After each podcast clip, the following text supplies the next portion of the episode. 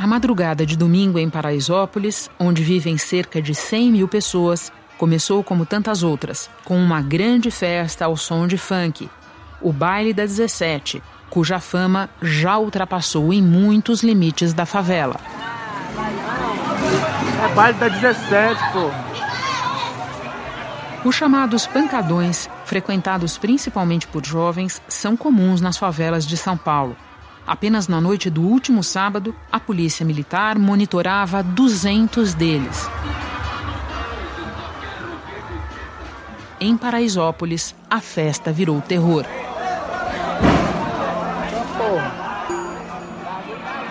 O corre-corre começou às 15 para 5 da manhã de domingo. Segundo a versão da Polícia Militar, policiais faziam uma operação contra o crime nas imediações do Pancadão quando dois homens. A polícia diz que entrou na festa é, em perseguição a bandidos, que não usou armas de fogo.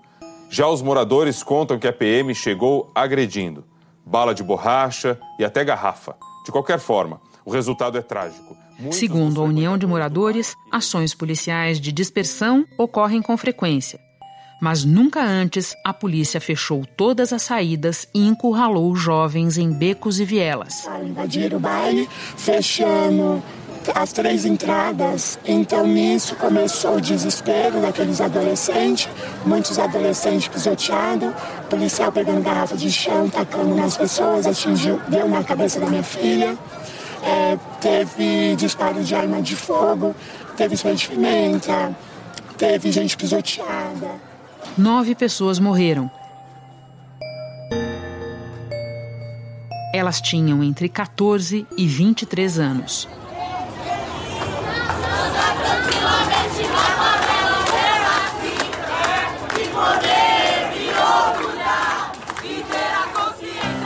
Luara Vitória de Oliveira. Ela chegou a uma certa época que ela estava. Ela gostava de ir para a rua, ninguém dominava mais. Um dia ela fez a mochila dela e foi embora. Marcos Oliveira dos Santos, Bruno Gabriel dos Santos. Eles levaram garrafada, que foi todo mundo correndo, ele estava tudo em grupinho de cinco e ele foi o único que correu pro lado errado. Eu... Denis Quirino da Silva. Eu deixei ele ontem no trabalho dele. Tomei café da manhã com ele ontem e vai ficar essa lembrança na minha mente. Eu perdi meu filho caçula, meu bebê. Mateus dos Santos Costa, tem umas pessoas que só querem divertimento, só quer divertir. É jovens que só quer divertir, só quer diversão. Vocês acham Eles não querem nada. de maneira errada, então? Agiu de maneira errada. Concordo. Maneira errada. E outro, se vocês for olhar onde ele estava, foi um beco sem saída. Denis dos Santos Franca. Ele tinha 16 anos, era jovem aprendiz numa empresa de telemarketing. Estudava, ia para a escola, gostava de jogar bastante bola. Gustavo Xavier. O pai dele, que falecido também, pediu tanto para mim olhar ele falei com, com, com, o pai, falei com a família, falei com todo mundo que, tipo, ele sempre estava lá em casa e dessa vez eu não pude fazer nada. Vou agora fazer o quê? Vou fazer o enterro dele digno, né? Infelizmente. Gabriel de Moraes. Infelizmente é meu filho mesmo. E posso dizer, perdi, perdi meu, meu filho único, meu filho único que Deus, Deus me deu do filho do, do meu do coração. E Eduardo Silva. Moradores de Paraisópolis protestaram. Justiça! Justiça! Com a falta da presença do Estado em ações sociais efetivas, o que a gente tem visto nessas comunidades pelo Brasil afora, nessas favelas, o que marca é a violência, sempre a violência, e as vítimas são sempre os moradores, pobres, negros, e por aí vai. Quais são as versões? Da redação do G1, eu sou Renata Loprete e o assunto hoje é a morte de nove jovens encurralados pela polícia na segunda maior favela de São Paulo. O fenômeno dos pancadões de rua é complexo e tem sido alvo de discussões tanto no âmbito da prefeitura quanto no do governo do estado, que responde pela Polícia Militar. Ele se insere num quadro de estrutura precária, escassas opções de lazer e atuação do crime. Para entender o que aconteceu no final de semana e a realidade de Paraisópolis, favela incrustada há quase 70 anos no bairro do Morumbi, dois convidados hoje. Gilson Rodrigues, presidente da União de Moradores e Comerciantes de Paraisópolis, e o repórter da TV Globo, Bruno Tavares. Terça-feira, 3 de dezembro. Bruno, Começando com um raio-x para quem não é de São Paulo. O que é Paraisópolis? Olha, Renata, Paraisópolis é uma das maiores comunidades aqui da capital paulista, a segunda maior em termos de população, e ela fica bem no meio de um dos bairros mais ricos da cidade. Essa é uma contradição até. É, isso aproxima muito Paraisópolis de uma favela do Rio de Janeiro, por exemplo, é, até do ponto de vista geográfico. Ela fica é, no alto de um morro e também ocupa um pedaço de um vale.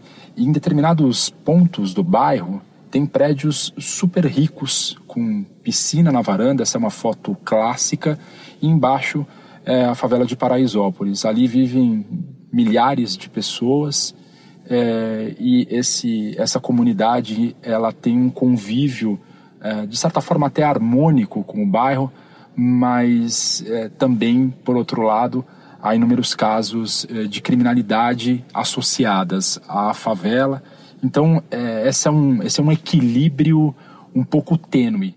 Bruno, você estava de plantão neste fim de semana e acompanhou tudo o que aconteceu desde a madrugada de domingo.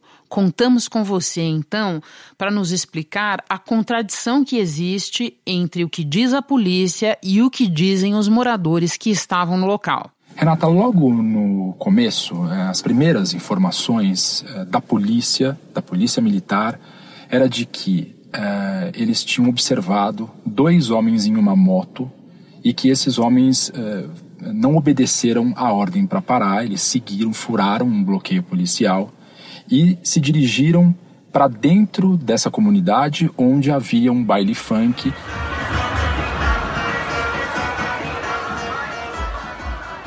Quando então a polícia uh, deu início a essa perseguição e esses homens foram lá para dentro, eles dizem que os frequentadores desse baile funk receberam os policiais com pedras, garrafas e pedaços de pau.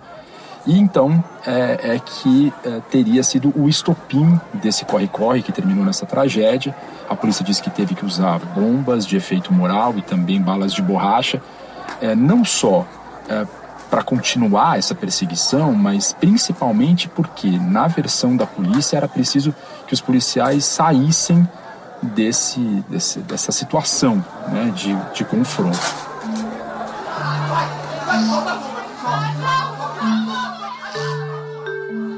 O que, o que os moradores, os frequentadores do baile nos disseram, Renata, é que isso não, não ocorreu exatamente dessa forma, que os policiais chegaram ali de forma truculenta para acabar com o baile e que, em determinado momento, encurralaram dezenas de jovens numa viela muito estreita, há imagens circulando na internet que mostram isso.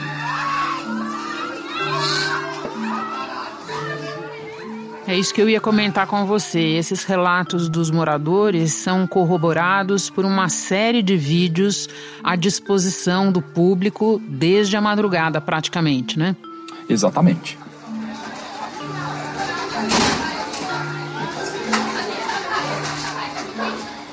Eu vi esses vídeos, Renata, como você mesmo disse, que corroboram essa versão.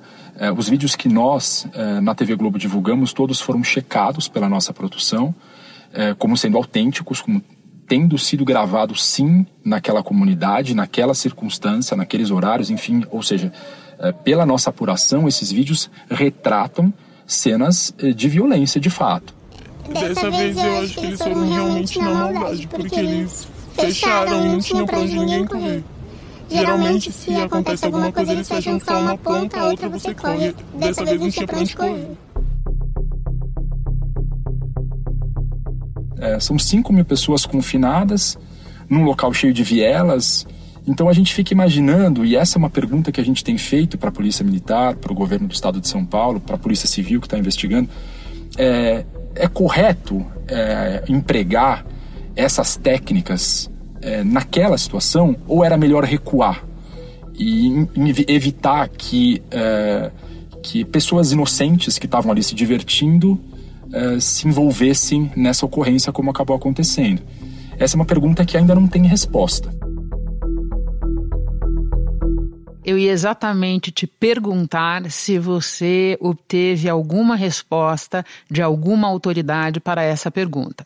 Renata, o governador João Dória eh, tem dito que a polícia agiu de maneira adequada.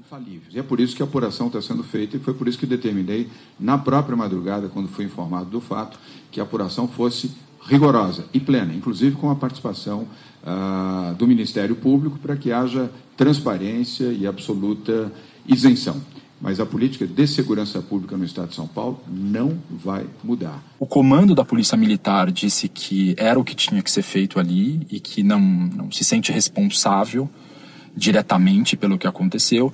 É, eu acho que o, o mais importante agora é que todos os envolvidos parem e avaliem se essa é uma atuação correta ou se é preciso reescrever é, um protocolo, é, restabelecer é, formas de atuar nesses pancadões. A avaliação preliminar da ouvidoria é que foi uma ação precipitada e desastrosa da Polícia Militar, que estava numa ação de perseguição de suspeito e transformou em controle é, de distúrbio improvisado. É, de... é inconcebível, né, numa sociedade é, civilizada, que nove jovens e outras pessoas é, morram é, dessa forma tão, tão bárbara, né? pisoteados num corre-corre. Eu já vou te fazer uma pergunta sobre investigação, mas antes eu queria aproveitar que você citou o governador João Dória, lembrar que ele, quando prefeito eleito em 2016, chegou a dizer que Pancadão é um, aspas, cancro que destrói a sociedade, fecha aspas.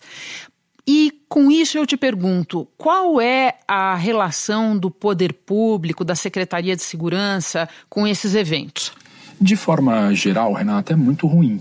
É, existe exatamente essa visão por parte das autoridades de segurança pública, não vou generalizar, mas ah, há essa, essa visão, sim, que é parecida com essa do governador, de que essas festas, esses bailes, eles devem acabar, né? Que eles são intoleráveis, que eles são lugares apenas para que esses jovens consumam drogas é, e que isso também está associado a uma criminalidade. A gente, claro, ouve relatos é, de crimes associados, principalmente roubo de carros. Agora, é, é, difícil, Renata, que a gente generalize, né? E que a gente é, ache que todas aquelas pessoas, 5 mil pessoas, estão ali com o mesmo intuito. Né? Então, é, já houve casos da Prefeitura de São Paulo, de várias gestões, de tentar, de alguma forma, regulamentar esses bailes. É, quem promove esses bailes dificilmente aceita isso. Nós sabemos quem promove esses bailes, Bruno? Renata, geralmente a comunidade. É, a própria comunidade promove e o, o que a gente escuta, é, tanto das autoridades quanto é, da, da, dos policiais que investigam esses bailes, enfim, é que há um financiamento é, de traficantes a esses bailes. Porque é fato, Renata, é que alguns desses bailes há sim um consumo a céu aberto de drogas, crimes.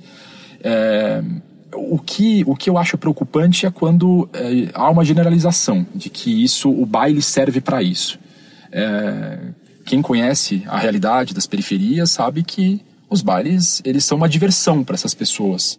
Bom, vamos então para a investigação. Como é que está a apuração neste momento? Quais são os próximos passos? Os PMs que participaram da ação foram afastados das ruas.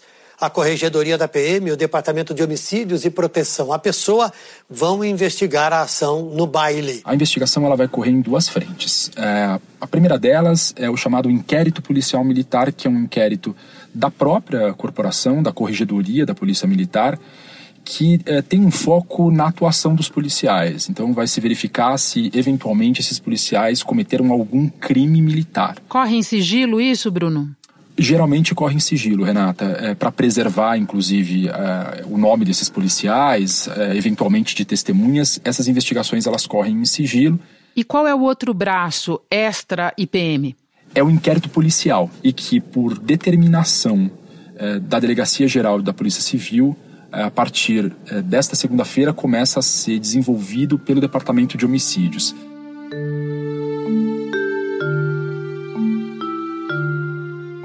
Bruno, muito obrigada por atender o assunto. Eu sei que você está nesse momento aí no DHPP, no Departamento de Homicídios e Proteção à Pessoa, exatamente para apurar mais informações é, sobre isso. Bom trabalho para você aí. Muito obrigado, Renata. Agora vamos ao Gilson Rodrigues, que conversa conosco diretamente de Paraisópolis.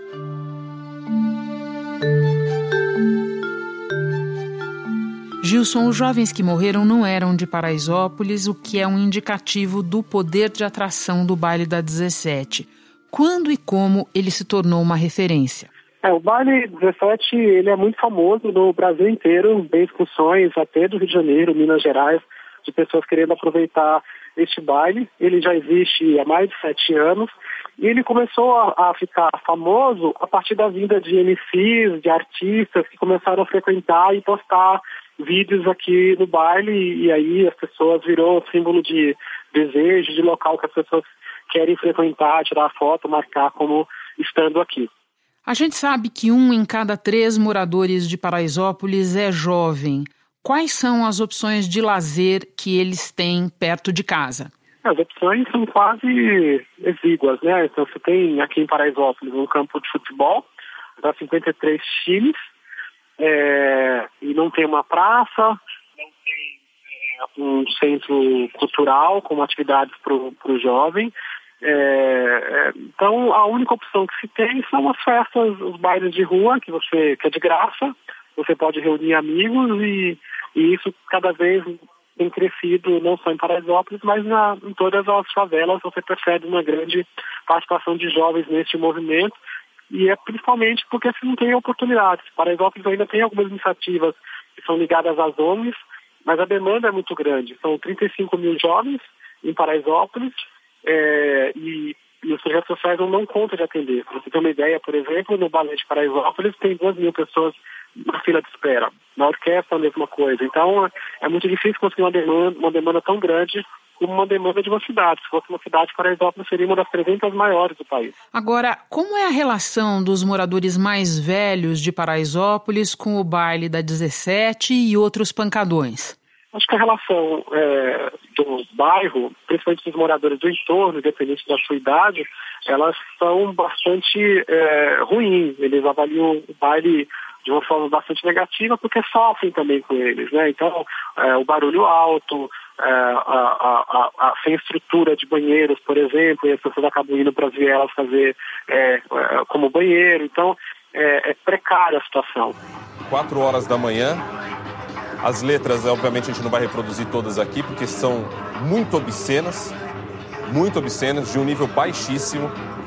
E vai a madrugada inteira os moradores do bairro, que já fizeram reunião com o Conseg, que já pediram para o Palácio dos Bandeirantes tomar uma atitude, isso acontece há mais de 10 anos, praticamente todos os sábados, e vai até o amanhecer do domingo. A gente fala, inclusive, que é, um evento na cidade com 5 mil pessoas, tem dias que até tem 30 mil pessoas, ela recebe o apoio do governo, da São Paulo Turismo, né? É, e aqui em Paraisópolis, o que a gente recebe, na verdade, é, é uma geração cada vez mais de violência. É, é, é um equívoco, está errado você gerar violência para acabar é, uma situação como essa. Então, o ideal fosse que criasse estruturas de organização e de apoio para que esses jovens pudessem ter um espaço de lazer com segurança, para que eles possam ter acesso a outras oportunidades de, de, de, de, de, arte, de cultura, né? Mas isso não tem acontecido. Na verdade, acontece o contrário, né? Bom, e parece que, embora exista a reclamação, pelo que eu entendi, a questão dos pancadões nem é maior reclamação, a maior queixa dos moradores de Paraisópolis. Confere? O principal problema aqui é a questão do lixo, né? E o córrego do Antonico. O córrego do Antonico, o lixo é uma situação, a gente tem o, o, o serviço regular da prefeitura, mas o volume de pessoas é muito grande e não tem espaço para colocar o lixo, então acaba passando, acaba acumulando, isso é, é um ponto negativo para as pessoas. E a outra coisa é o córrego Antonico, que existem 3 mil famílias em cima do córrego. O córrego, qualquer chuvinha alaga. Geralmente, quando a gente vê as reportagens que aparecem lá no estádio do Morumbi, o alagamento. Quando alagou lá, já alagou aqui três vezes, porque é o mesmo córrego. Eu quero lembrar que administrações passadas, tanto no Estado, que responde pela segurança, pela Polícia Militar, quanto da Prefeitura, que trata de outras questões que passam por Paraisópolis. Né? É, tanto o Estado quanto a Prefeitura abordaram essa questão é, dos pancadões, porque é, sempre nessa tentativa de equacionar o conflito que nós estamos é, mencionando aqui entre é, boa parte é, da população de Paraisópolis e os mais jovens, é, com a questão é, como é que equaciona diversão e descanso, digamos assim. Agora, eu queria que você explicasse para a gente como é que está o diálogo com o poder público agora. Olha, neste momento não tem diálogo algum. A gente não recebeu nenhum contato do poder público, de nenhuma esfera governamental é, nem prefeito, nem governador, nem sequer um secretário falando, olha, lamentamos e conte conosco. É, a gente está achando até estranho se fosse em outras situações ou se fosse num bairro nobre. Então você, só para conferir, nós estamos conversando no final da tarde de segunda-feira. É, tudo aconteceu na madrugada de sábado para domingo e você está me dizendo que até agora nada, é isso? Ninguém da prefeitura, ninguém do governo do estado, ninguém da presidência da república fez sequer uma ligação para falar, olha, lamentamos, conte conosco. É, a gente está perplexo até com isso, nessa situação, né? A gente fala que se fosse em bairro rico, se fosse no, em Panambi, se fosse na Vila Madalena, é, é, capaz que eles teriam até vindo fisicamente aqui olhar a situação e se solidarizar com os moradores, mas na verdade nem isso, nem passar de helicóptero e falar, olha aqui, estou vendo o pessoal daqui do alto. Gilson, a gente sabe que Paraisópolis não se resume ao baile da 17 e nem às outras festas. Existem ações sociais é, acontecendo na comunidade, com a participação dos próprios moradores, muitas vezes bancadas por empresas privadas. Existe um ambiente de negócios. Você não quer falar um pouco sobre isso para nós? Paraisópolis ela vive um momento de prosperidade. Ela, uma ideia, o PIB é, da comunidade é de 78 milhões de reais que circula aqui por ano. É, temos 12 mil pontos comerciais que entrega 21% da população que trabalha. E a gente tem buscado construir uma nova Paraisópolis, uma favela que se transforma em um bairro através do empreendedorismo, através das ações culturais. Temos muitos artistas aqui em Paraisópolis e a gente quer dar valor a isso porque a gente percebe que é, a forma como a gente é observado, é olhado, é, vai nos ajudar ou vai nos atrapalhar. Então nós queremos poder visto como gente, como pessoas que querem prosperar, que querem empreender e que querem ser agentes da sua própria transformação. Recentemente nós recebemos aqui a, a, a cúpula do G10, que é o bloco de líderes das 10 principais favelas que mais estão crescendo no país. E uma semana depois a gente é surpreendido com essa situação que é, concretamente é uma situação que de alguma forma é anunciada, porque é, não se criou estruturas para que a gente, essas, essas crianças praticamente, pessoas de 14 anos, são crianças, pudessem ter oportunidade de curtir um lazer. São crianças que queriam vir se divertir no baile. Gilson, e para terminar, além de demandar respostas do poder público que precisa dar essas respostas, identificação, punição dos responsáveis, existe alguma ideia da comunidade, alguma reflexão aí de vocês para repensar esses eventos? Olha, o baile ele já acontece, ele é uma realidade e ele tem esse formato eu acho que a gente pode unir forças desde que o Estado é, possa apoiar para criar estruturas para que o baile seja mais seguro, mais organizado e que seja é, menos uh, é, atrapalhe menos no, no, contexto geral da comunidade, seja aqui de Paraisópolis, seja do Morumbi. Então, mas que a gente precisa de apoio. E o apoio que vem, ele vem na forma de bala. Então está muito difícil. Gilson, muito obrigada por tirar um tempo nesse dia tão difícil para você, para a comunidade. Obrigada pelas tuas informações. Obrigado a você por dar voz a gente. Muitas perguntas ainda precisam de resposta até que fique plenamente esclarecido o que aconteceu.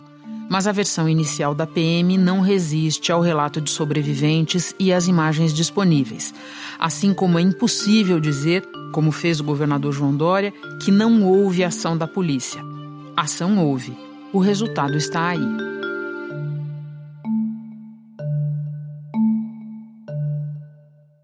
Hoje eu fico por aqui.